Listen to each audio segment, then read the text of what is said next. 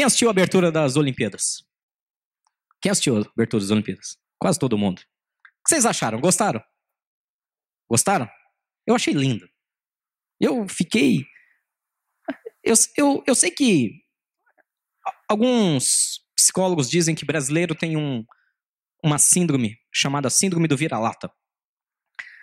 A síndrome do vira-lata é aquela de sempre valorizar os outros e nunca valorizar a si mesmo. E é incrível porque quando nós pegamos a atual situação política e, por consequência, econômica que o Brasil está enfrentando e atravessando nos últimos anos, cada vez mais se acentua essa síndrome do vira-lata. Cada vez mais se acentua essa coisa de que o de fora é sempre melhor, nós não somos bons, tudo que faz aqui é mal feito, tudo é porcaria.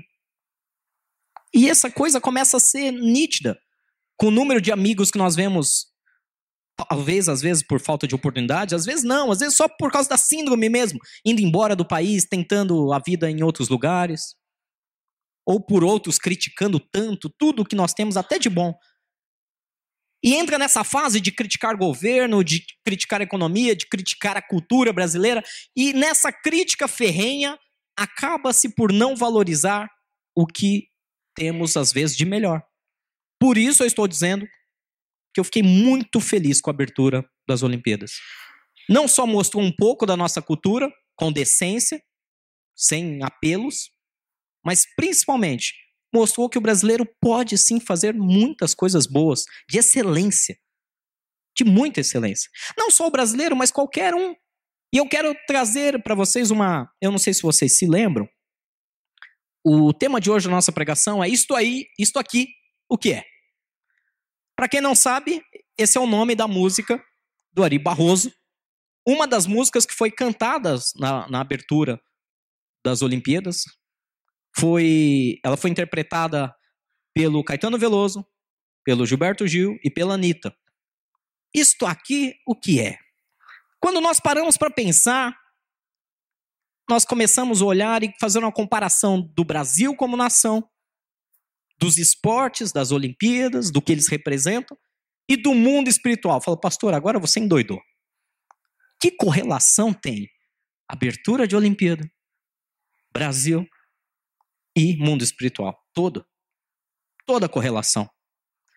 Uma das coisas interessantes nessa música do Ari Barroso é que ele exalta uma característica que o brasileiro tem. Ele exalta a característica que o brasileiro tem de não se abater, de não se entregar, de não desistir, de ter uma verdadeira resiliência a ponto de estar tá tudo desmoronando na sua cabeça. E ele vai lá e faz algo fantástico. O Brasil, vamos ser honestos, não vou entrar em questões políticos sociais, mas vamos ser honestos, está passando uma fase complicadíssima. Desvios de verbas, situações sociais terríveis no nosso país.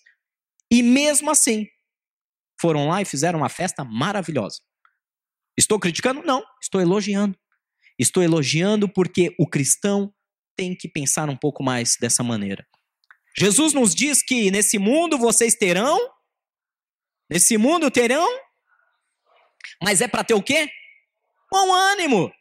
Tem coisa melhor do brasileiro do que o bom ânimo? Hã?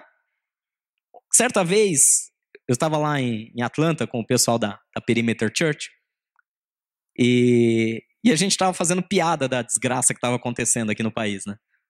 Econômico-política. E aí um deles não, não entendeu nada. O cara virou para mim e falou: Deixa eu ver se eu estou entendendo.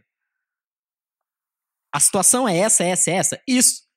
E você está tirando o sarro disso? Isso. Não, mas não consigo entender. Falou: Isso é uma característica que, graças a Deus, ele deu à nossa cultura. E nós temos que aprender a valorizar. Ter bom ânimo mesmo nos momentos mais difíceis. Saber celebrar as pequenas coisas no meio de uma catástrofe. Saber celebrar o que Deus está fazendo de bom nas nossas vidas em meio a mil problemas.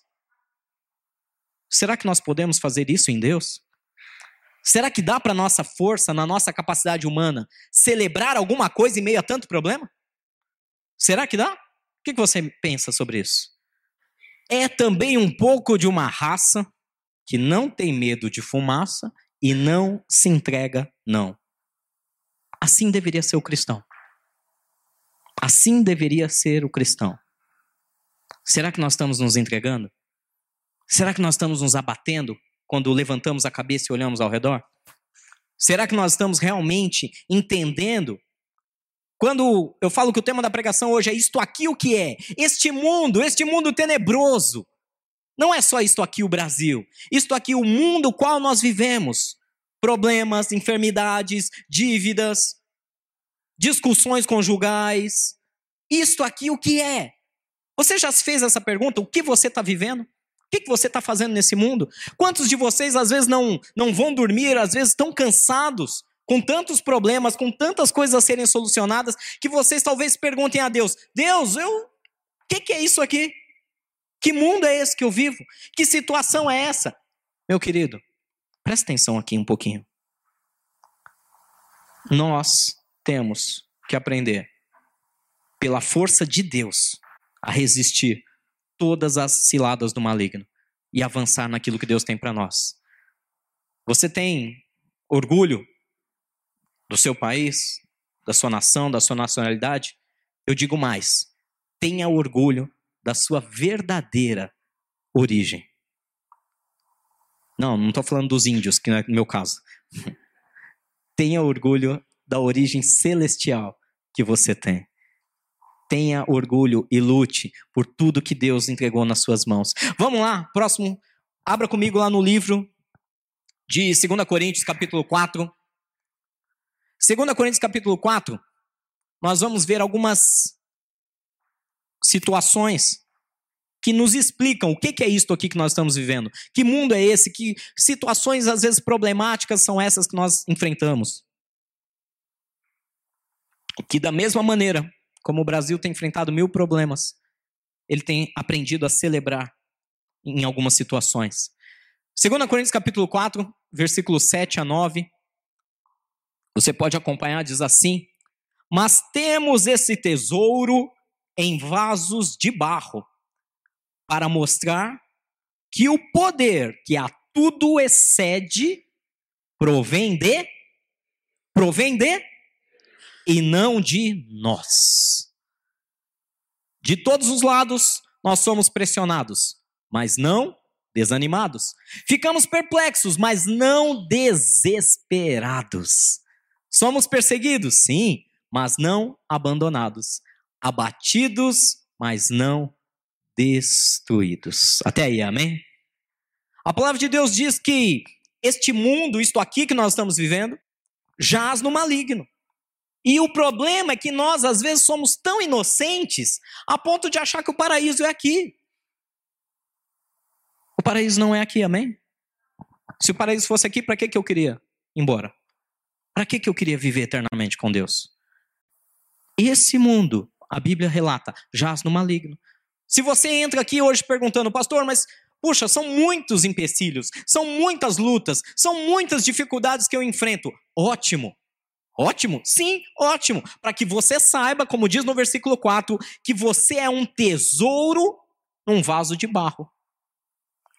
Aquilo que Deus tem entregue nas tuas mãos é um tesouro e você é um vaso de barro, frágil, sem valor por si só. Mas quando nós entendemos que o poder para enfrentar todas as circunstâncias. O poder para passar por qualquer e toda situação não vem de nós, não vem da nossa capacidade, não vem da nossa habilidade, não vem da nossa técnica. Tudo que nós temos, poder vem de Deus. É dele que vem. E aí vem a grande pergunta. Poxa, pastor, não estou enfrent... eu não estou conseguindo lidar com algumas situações. Eu vou ser muito transparente com vocês não está conseguindo lidar com algumas situações porque está tentando fazer na sua força. Não está entregando nas mãos de Deus. Não está confiando em Deus suficientemente a ponto de dizer: Senhor, eu sei que eu não tenho jeito mesmo, não tem como eu resolver isso. Então está aqui, eu entrego nas tuas mãos e agora eu dependo inteiramente do poder que excede de todas as coisas, que só pode vir do Senhor. É simples na teoria, muito simples. É fácil na prática? Não na prática, confiar é uma coisa muito complicada. Confiar no, seu irmão, na sua esposa, no seu filho já é difícil. e olha que ele está ali com você e você o ama. Imagina Deus que você não vê. Aí é necessário um relacionamento. Aí é necessário uma caminhada. Quanto mais próximo de Deus, quanto mais íntimo de Deus, mais você aprende a ouvi-lo, mais você aprende a falar com ele, mais você aprende a depender e confiar nas mãos dele. Diz no versículo 8 que de todos os lados nós somos pressionados. Alguém se, se encontra aqui nesse versículo? Você acha que isso tem alguma coisa a ver com você? De todo lado você é pressionado? Finanças, relacionamento, saúde, física e emocional também, né? Hoje, as doenças emocionais acabam muitas vezes até ultrapassando o número do, de doenças físicas. De todos os lados nós somos pressionados, mas não desanimados. Pera, eu vou falar de novo. Eu acho que vocês não entenderam. De todos os lados nós somos pressionados. Melhora um pouquinho o rosto aí, levanta o queixo, respira fundo, mas não desanimados. Esse é o grande segredo. E eu estou trazendo essa palavra propositalmente hoje. O Espírito Santo sabia o estado que cada um entraria aqui por essas portas. O Espírito Santo sabia o jeito que cada um entraria aqui cansado de lutas, de batalhas, de, de semanas complicadas, de coisas que não dão certo. Mas nós ficamos perplexos, mas não desesperados. Desespero não é coisa que serve para nós. Aquele que confia no Senhor não entra nesse ponto. E diz ainda no versículo 9 que nós somos perseguidos. Somos, claro que somos. Todo santo dia. Eu já preguei sobre isso uma vez dizendo que o justo, ele é totalmente perseguido. Só pelo fato de ser justo. Basta você chegar num lugar, um, sei lá, um policial te para, para o seu veículo, você está com uma lanterna queimada, mas você é justo, você não percebeu que estava queimado. E aí o camarada chega e fala: olha, é, a gente pode resolver isso de uma maneira mais amigável. Mas porque você é justo, você diz: não, desculpe, eu não, eu não concordo com isso. Eu sei porque eu já vivi isso e eu tenho certeza que alguns de vocês já viram isso. E porque você tentou ser justo e disse: não, tudo bem, eu estou errado, o senhor pode me autuar. Eu estou falando uma coisa que eu já vi. Porque eu sou justo. Ah, você está errado, eu posso te autuar? Posso. Me segurou ali por 50 minutos sem motivo algum. Ele vai enrolando. Olha, eu, eu tô com um compromisso. Ele não dá mínima. Ele te larga lá esperando. Ele fica enrolando, enrolando, enrolando, te perseguindo porque você é justo, porque você escolheu ser autuado ao invés de pagar uma propina para ele. É assim ou não é? Porque você é justo, você é perseguido. Porque você é justo e não não tenta de nenhuma maneira trair ou, ou, ou, faltar com lealdade com seu esposo, sua esposa, as pessoas te provocam, as pessoas te perseguem. Porque você é justo, porque você, ah, eu, eu amo a Deus, porque você declara que ama a Deus, as pessoas ridicularizam de você. Jesus sabia disso. Nós somos perseguidos, mas Ele nunca nos abandona, diz a Sua palavra. Nunca somos abandonados. Nós podemos sim ficar um pouquinho abatidos, um pouquinho cabisbaixo, talvez como muitos de vocês estão aqui hoje de manhã. Mas lembre-se de uma coisa: vocês não são destruídos. O Senhor nunca deixará isso acontecer. Mas nós precisamos entender essa palavra. Nós precisamos nos apropriar dessa palavra a tal ponto de dar continuidade. Vamos adiante. Ainda em 2 Coríntios, no capítulo 4, versículo 14, diz assim: Porque nós sabemos que aquele que ressuscitou o Senhor Jesus dentre os mortos também nos ressuscitará com Jesus e nos apresentará com vocês, porque tudo isso é para o bem de vocês, para que a graça que está alcançando um número cada vez maior de pessoas faça que transbordem as ações de graça para a glória de Deus. Por isso, mais uma vez ele fala: não desanimamos, embora exteriormente estejamos a desgastar-nos, interiormente estamos sendo renovados dia após dia. Jesus continua falando: não desanima, não desanima, não desanima, continua. Continua celebrando os mínimos detalhes. Ah, mas o país está uma desgraça. Vai lá e faz a melhor abertura possível da Olimpíada. Faça o mesmo. Faça o mesmo. Celebre. Celebre o que Deus está te dando. Faça com, com alegria. Principalmente quando entrar pelas portas da casa do Senhor. Entregue o seu melhor a Ele. Entregue o seu melhor na adoração quando você estiver sozinho no seu quarto com Deus. Entregue o seu melhor, sabe, o que você tem de melhor ao seu esposo, sua esposa, aos seus filhos. Entregue o seu tempo, o seu carinho, o seu cuidado, até o seu cachorro. Entregue o seu um, um carinho máximo, o seu amor a ele. Não é só dar a melhor ração super prêmio. É a mesma coisa com filho. Não adianta dar carro, dar isso, dar aquilo, dar viagem, se você não tem tempo com ele. Entregue o seu melhor. Entregue o seu melhor. Faça o seu melhor, seja dedicado naquilo que você está fazendo, porque Deus está falando que esses problemas que vocês estão enfrentando e que muitas vezes te fazem ficar cabisbaixo, te faz ficar pensativo e ah, será que é isso mesmo que eu tenho que enfrentar? Diz que tudo isso é para o bem de vocês. Opa, peraí. Pastor, você está brincadeira? O negócio está doendo, o calo está apertando. Eu estou derramando lágrima de sangue aqui. E está dizendo que é para o meu bem? É. A palavra ensina que cada luta que você passa, cada tribulação, cada vez que você é perseguido, que você é abatido, mas não destruído, cada vez que você vive um momento difícil, diz a palavra de Deus que é para o seu bem. É para que você cresça, para que outros vejam a glória de Deus na tua vida e isso se manifeste a tantos outros e alcance, alcance a outros através da salvação de Deus. Amém? É difícil viver isso, não é? O dia bom é fácil, o dia de celebrar é legal. O dia de chorar é dolorido. Sabe, tem uma palavra interessante que diz que melhor é estar num velório do que numa festa de casamento. Puxa, que interessante. É, tá na Bíblia isso. Não sou eu que inventei, não. E sabe por que, que Deus fala? Porque ali, num velório, se vê o fim de todas as coisas é muito mais instrutivo para o seu coração e para a sua mente um momento difícil.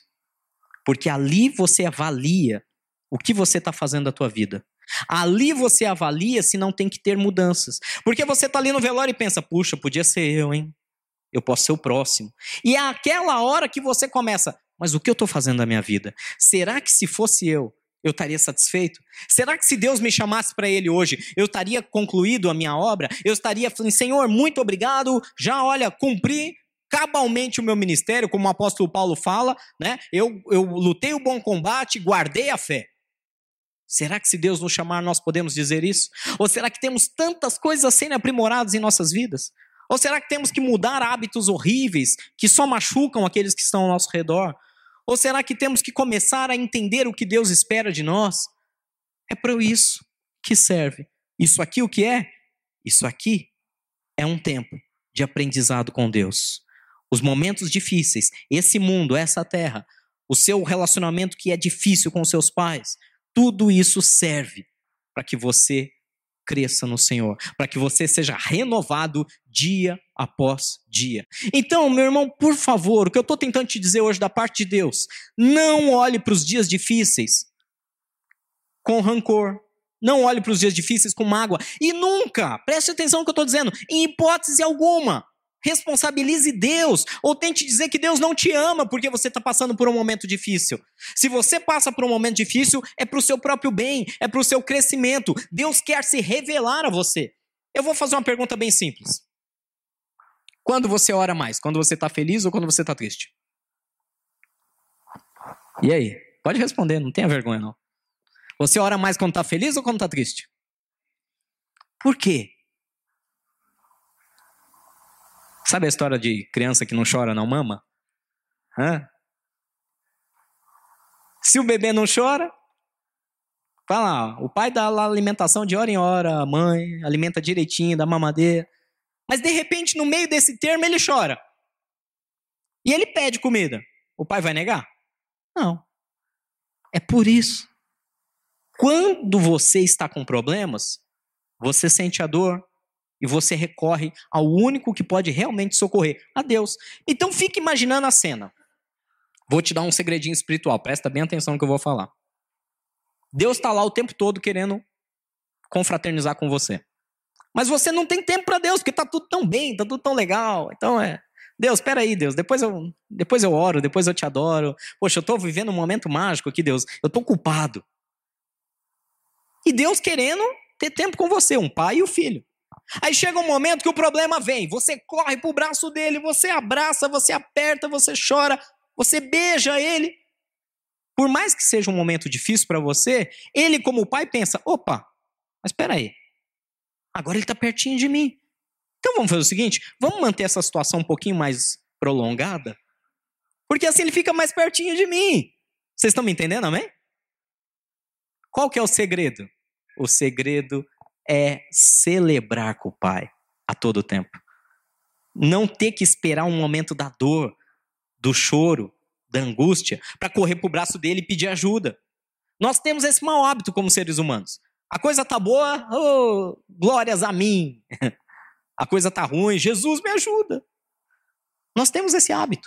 Se nós mudarmos a nossa mente e aprendemos a estar sempre pertinho do Pai, sempre, não só quando a coisa fica ruim a gente corre para o pé dele, mas se a gente aprender a ficar o tempo todo agradecendo, celebrando, louvando, sempre em comunhão com Ele, por que eu preciso passar por momentos difíceis? Teoricamente, não preciso. Quer dizer que eu nunca vou ter problema? Não, vai. Vai para dar uma valorizada de vez em quando, para correr um pouquinho mais, abraçar um pouquinho mais forte, para poder chegar com um pouco mais de, de, de vontade aos pés de Deus. Mas tudo isso é para o bem de vocês. Amém? Você consegue entender que o problema vem para te aproximar de Deus e não para te afastar? Você consegue entender que as dores, as suas lágrimas, é porque Deus quer enxugá-las? E é isso que fala a palavra dele. Vamos para o próximo. Diz lá em 2 Coríntios ainda, 4, versículo 17 e 18, que se os nossos sofrimentos leves e momentâneos estão produzindo em nós uma glória eterna que pesa mais do que todos eles. Assim, fixamos os olhos não naquilo que se vê, mas no que não se vê, pois o que se vê é transitório, mas o que não se vê é eterno. Amém? Problemas? Sim. Quando você passar por uma tribulação, lembre que ele é leve e momentâneo. Pastor, leve? Você não tem noção do que eu enfrentei. Para Deus é leve. Deus estala um dedo e acaba o problema. Sim ou não? Sim. A tribulação é leve e momentânea. A tribulação é leve e momentânea, mas aquela tribulação leve e momentânea pode me levar a uma intimidade, uma comunhão com Deus tamanha que faça com que eu tenha uma glória eterna. É lógico, nós estamos falando da comunhão íntima e pessoal com Deus e da maneira como você vai viver eternamente com Ele. Então entenda, suas dores, seus espinhos, lembra o apóstolo Paulo falando? Ah, que três vezes orei ao Senhor pedindo para que me livrasse daquele espinho na carne. Olha que interessante. Até as dores de Paulo aproximavam ele mais ainda de Deus e produziam para ele um peso de glória eterna. Isso nós precisamos ter em mente. Nós precisamos ter isso em mente. Se cada vez que um problema vem, você olhar para a situação e falar: puxa vida, Deus não me ama mesmo, tem alguma coisa errada na nossa vida cristã. Agora, se cada vez que a situação se colocar, você falar: Senhor, eu entendo que o dia é difícil é para que eu me aproxime de ti e eu quero te glorificar ainda mais, a ponto de não ter que passar pelo dia difícil, o Senhor vai adiante. Porque assim nós fixamos os olhos não naquilo que se vê. É uma questão de fé. É uma questão de fé. Mas naquilo que não se vê. Eu lembro de uma, uma situação bem interessante. Eu já contei ela aqui várias vezes, várias vezes. Uh, quando a gente estava para inaugurar a igreja, um, um irmão amado nosso, ele ele estava num estágio terminal no hospital com câncer e nós fomos visitá-lo. E ali nessa de visitá-lo, a gente foi levar, ministrar Santa Ceia para ele. E eu me lembro o olhar dele, um olhar assim, uma das cenas mais tristes que eu já vi na minha vida, não pela dor, não pela enfermidade, não pela iminência da morte, mas uma das cenas mais tristes que eu já vi na minha vida foi o olhar daquele homem dizendo: Eu fiz tudo errado. Se eu pudesse voltar atrás, se eu pudesse voltar. Olha, eu, eu sei que pelo diagnóstico médico eu tenho aqui menos de uma semana e realmente se, se cumpriu, três, três a quatro dias depois ele faleceu. Mas ele diz: eu, eu sei que eu não tenho mais tempo. E isso me machuca, porque eu fiz muita coisa que eu não faria do mesmo jeito.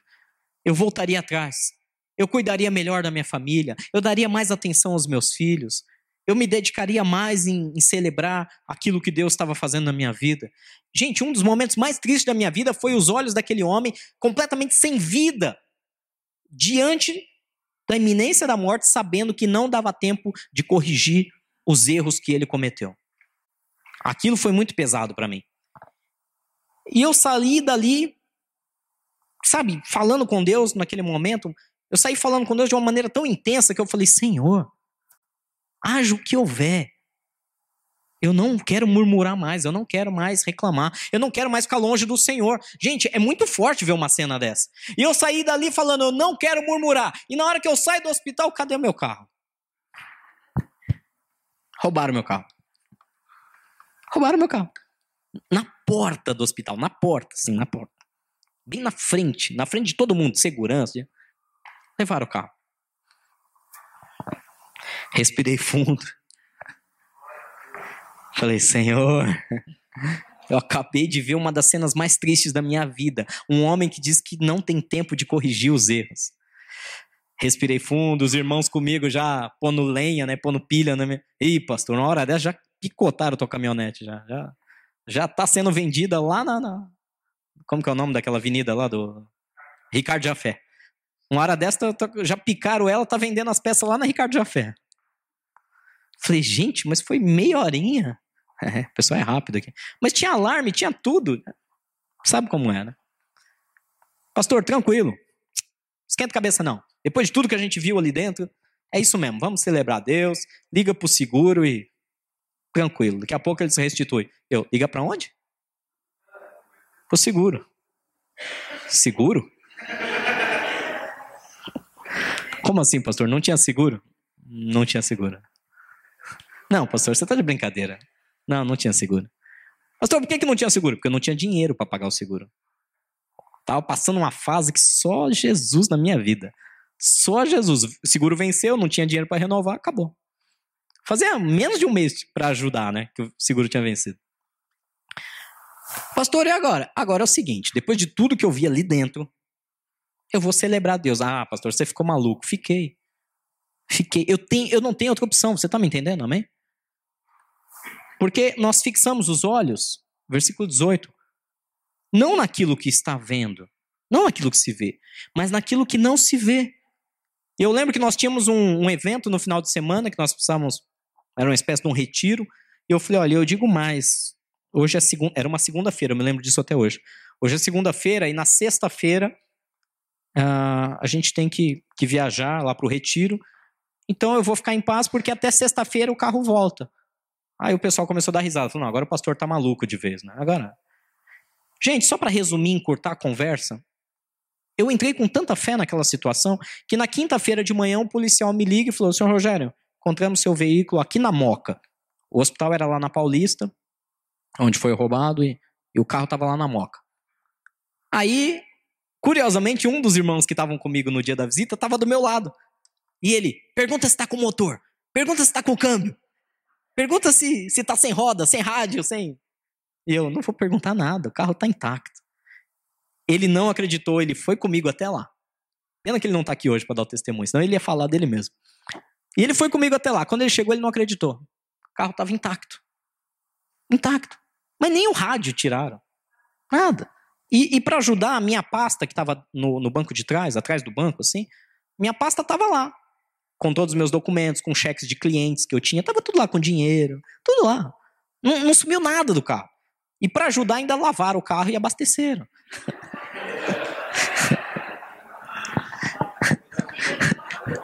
a única coisa fora do lugar, a única, a única coisa fora do lugar era a minha Bíblia, que estava dentro da pasta, aquela bibliona, né, de pastor, escrito pastor Rogério, todo mundo. Tava fora da pasta e tava em cima do painel do carro. Eu ainda, aí imaginar não é pecado, né? Eu fico imaginando, camarada abriu a pasta, ou oh, até pasta tem aqui, maravilha. Aí na hora que ele abriu procurando, tem uma Bíblia. Hum. Aí ele deve ter aberto a Bíblia. Hum, pastor. E no mínimo ele devia ser desviado. No mínimo, no mínimo, no mínimo. No mínimo. Deve ter colocado a Bíblia em cima do painel. Deve ter falado, Senhor, acampa os teus anjos ao redor desse carro. Guarda ele que eu tô, eu tô, ó. eu tô saindo fora. Eu não sei o que aconteceu. Aí, em cima disso, passado alguns meses, o Marcelo lembra dessa história muito bem. Eu tava jogando bola com o Marcelo. A gente tava jogando bola numa quadra ali em Alphaville. E, é, a gente achava que sabia jogar bola. E a gente tá lá jogando bola e tal, e é, saímos do, do jogo. Aí o Marcelo, pastor, roubaram meu carro. Falei, imagina, Marcelo, você, você estacionou aqui do outro lado. Não, eu estacionei aqui. Não, Marcelo, não pode ser. Não, eu deixei o carro aqui, eu tenho certeza. Não, não, não. Marcelo, peraí, você tem certeza absoluta? Tenho, tava aqui o carro. Lembra que eu acabei de passar alguns meses atrás? Lembro. Você crê que Deus vai colocar a mão e vai trazer o teu carro intacto? Creio, pastor. Claro que eu creio. Mas deixa eu dar uma ligadinha pro seguro aqui também, né? Não deu nem tempo de ligar pro seguro. A gente só ligou para, acho que foi para polícia, né, Marcelo? Acho que ligou para polícia. Não deu nem tempo de ligar pro seguro. A gente ligou para polícia para avisar o furto e tal. Aí um outro amigo nosso falou: ó, vou dar uma carona para vocês, né? Porque a gente estão a pé, vou levar vocês lá para aldeia. A gente estava em Alphaville. Foi o tempo de sair, a quadra ali perto do Mackenzie. Foi o tempo de sair, começar a descer sentido Tamboré. O Marcelo passa, olha meu carro aqui. Eu falei, como assim? Ah, ele aqui.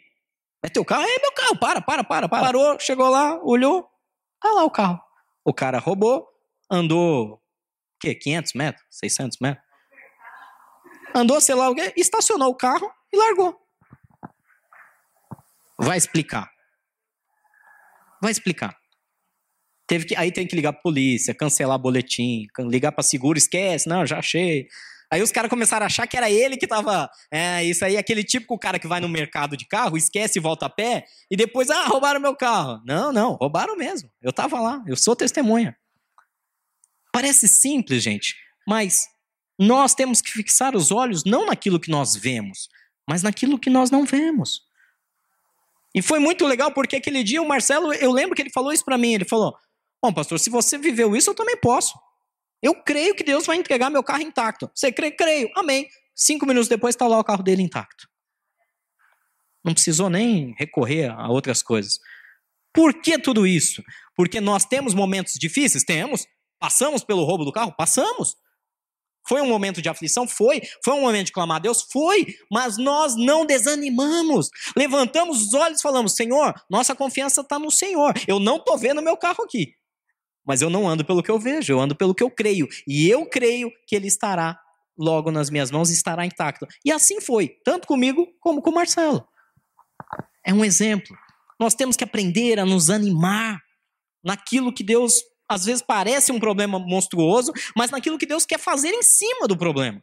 Deus quer usar o problema para servir de milagre e de testemunho para outros. É o que a gente leu um pouco antes. Amém? Será que você consegue agora dar uma respirada mais fundo e começar a encarar melhor o problema? Encarar por outro ângulo?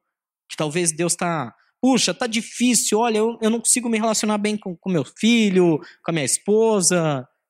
Será que Deus não está usando disso para te atrair mais a presença dele? Para ser mais íntimo dele? E começar a olhar pelos olhos da fé o que Deus vai fazer na sua família, no seu casamento? Será que os problemas de falta de cliente, de inadimplência, os problemas financeiros, será que Deus não está usando eles para você se aproximar mais do Senhor e não andar pelo que seu olho está vendo? Não, mas eu estou vendo lá, olha, eu estou acompanhando as ações estão caindo, eu estou acompanhando que, olha, você viu que a inflação aumentou. Não entre naquilo, nessa loucura de andar pelo que vê. Ande pelo que crê, pelo que Deus falou ao seu coração. Amém? Tem uma história muito boa que eu quero terminar compartilhando com vocês. Nós estamos em Olimpíada, amém? Eu gosto muito de Olimpíada. Vocês gostam de Olimpíada? Eu gosto muito de Olimpíada. Gente, se tem uma pessoa nesse mundo que gosta de esporte, sou eu. Ontem eu estava assistindo até esgrima. É sério.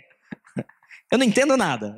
Eu não sei. Eu só sei, eu só sei, eu só sei quem faz ponto porque acende a luz no capacete. Porque eu não consigo entender nada daquilo. Eu, eu sério, eu, eu sou um cara que eu gosto muito de esporte, todo tipo. Eu acho o máximo.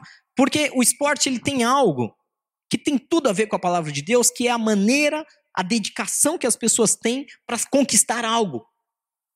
O reino de Deus deveria ser da mesma maneira. Ele é da mesma maneira. É que nós deveríamos interpretá-lo da mesma maneira. Nos dedicarmos ativamente para conquistar coisas que Deus está nos entregando. E tem uma história, vocês conhecem, uma história verídica, do Vanderlei Cordeiro né, de Lima. O Vanderlei é aquele maratonista que em 2004 em Atenas ele estava liderando a prova. Para quem não sabe, uma maratona são 42 quilômetros, 42,2 quilômetros de corrida. É quilômetro para chuchu, gente. O camarada já tinha corrido 35 quilômetros. E ele estava disparado na frente do segundo colocado. Ele tinha uma vantagem de cerca de 30 segundos, 28 a 30 segundos. Ah, mas 28 segundos não é nada. Ah, para 42 quilômetros é muita coisa. 28 segundos era só manter o ritmo que não tinha como errar. E vocês conhecem a história. O Vanderlei, quando ele estava no quilômetro 35, um ex-padre irlandês, um cara fanático, que já tinha invadido pistas de, de automobilismo, já tinha invadido outros jogos importantes. O cara invade a rua, agarra o Vanderlei, derruba ele, faz ele perder ali mais de 10 segundos preciosos. Quando ele sai, ele sai totalmente atordoado, sem entender o que estava acontecendo. E aquilo trouxe para ele uma consequência de não conseguir se concentrar mais na prova e ele foi ultrapassado. E acabou chegando em terceiro lugar. Pensa na situação de um atleta olímpico. Quantos anos de dedicação? Quantos anos de, de, de luta, de suor derramado para estar, para conseguir o índice olímpico, para estar numa Olimpíada, que é uma coisa assim é, é, o auge da vida de um atleta, não precisa nem ganhar nada. O fato dele estar numa Olimpíada significa que ele, ele é um, um dos melhores do país dele, um dos melhores do mundo naquela, naquela, naquela categoria. E o cara tá lá, faltam apenas 7 quilômetros. O que, que são 7 quilômetros, gente? Para um cara que é maratonista, é nada. É nada, 7 quilômetros para um cara. Meu, só para vocês terem noção do que eu tô falando, o cara, ele, ele fazia um ritmo aí, em menos de 20 minutos ele acaba a prova. Faltavam menos de 20 minutos. Um doido sai, derruba ele e ele vê o sonho dele desmoronando. É ou não é para desanimar? É ou não é para falar, puxa, Deus não me ama? Deus, o que que eu fiz? Esse cara tinha tudo para dizer: Deus não me ama, minha vida não presta, anos de trabalho jogado no lixo por um maluco mas ele persistiu. Ele continuou. Ah, pastor, mas ele não ganhou o ouro. Ele ganhou muito mais do que o ouro. Naquele ano, volta a dizer, o Comitê Olímpico deu para ele uma rara medalha que, se não me engano, somente cinco pessoas no mundo receberam. Um deles era um velejador que também estava em primeiro numa, numa Olimpíada da década, não lembro agora, 60, 70. E ele abandonou o barco dele para salvar um outro que estava se afogando, que caiu do barco e estava se afogando. E ele abandonou o primeiro lugar para salvar a vida do outro. Ele ganhou uma das maiores honras, e sem contar essa honra que ele recebeu agora na sexta-feira. Agora eu te pergunto: quem ganhou a maratona de, do ano de 2000? Você lembra? Talvez o Denis deva lembrar, mas os demais eu duvido. Quem ganhou a maratona do ano de 2000? Você lembra? E de 96? E de 92? Quem ganhou a maratona de Atenas de, nove... de 2004? O mundo não lembra, a não ser quem é do ramo, o mundo não sabe quem foi o vencedor. Mas pergunta para o mundo inteiro quem é o Vanderlei Cordeiro de Lima. Todo mundo sabe quem é. Ele não precisou ganhar para escrever o nome dele na história. Se ele tivesse ganho, você acha que ele ia ganhar tantas honras? Se ele tivesse ganho aquela prova, será que ele ia ganhar tanta homenagem? Se ele tivesse ganho aquela prova, se o problema não tivesse aparecido diante dele de uma maneira súbita, será que hoje ele estaria colhendo todos esses louros? Ele foi um exemplo de um homem determinado, perseverante, continuou e teve mil honrarias depois de tudo isso. Você está entendendo onde Deus está querendo te levar? Será que se os problemas não vierem até você da maneira como estão vindo, você vai passar despercebido nesse mundo? Ou com esses problemas e com a superação desses problemas, você vai se tornar um exemplo para a sociedade e o seu nome vai ficar marcado? Você está entendendo, amém? Exemplo de superação. Vamos continuar rapidamente, prometo ser muito rápido. Para terminar, 1 Coríntios capítulo 9, 24 e 26 fala exatamente do atleta que corre. E diz que vocês não sabem que dentre todos os que correm no estádio, apenas um ganha o prêmio? Corram de tal modo que alcancem o prêmio. Ou seja, dedique-se, corra, faça o seu melhor, dê o teu tudo nas tarefas que você está desenfrentando. Todos que competem, versículo 25, nos jogos se submetem a um treinamento rigoroso para obter uma coroa que logo perece. Mas nós o fazemos para ganhar uma coroa que dura para sempre. Gente, tem um preço a pagar. Não se engane. São horas e horas de treinamento. No reino de Deus é a mesma coisa. É um treinamento rigoroso. Só que enquanto alguns treinam por algo que é perecível, que você gaste horas do seu dia, que você gaste horas da sua semana lendo coisas sobre Deus, lendo a palavra de Deus, lendo livros que te edifiquem, orando, adorando a Deus com louvores. Faça um treinamento rigoroso. Busque uma coroa incorruptível através desse treinamento. Se dedique, não ache, não pense você que vai cair do céu de mão beijada. Não, o pastor vai orar por você e vai acontecer. Até pode acontecer. Mas não é a mesma coisa. Se você pagar o preço, Deus vai fazer o melhor na sua vida. Amém? Amém? E para terminar, sendo assim, eu não corro como aquele que corre sem alvo. Eu não luto como aquele que esmurra o ar sem direção. Ou seja, corra de tal modo que alcance o prêmio, faça o seu melhor se submeta a um treinamento rigoroso de busca de intimidade com Deus. E principalmente, tenha um foco, tenha um alvo. Eu costumo dizer para as pessoas: não venham, principalmente à igreja, ou a qualquer reunião, ou qualquer trabalho da igreja, aos, aos os domos, que são nossas reuniões nas casas, não participe de nada sem objetivo.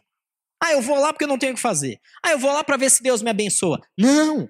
Vá para buscar mais, para conhecer mais de Deus, para se tornar íntimo dele. Esse tem que ser o seu alvo. E aí então você vai ser vitorioso, assim como foi o Vanderlei.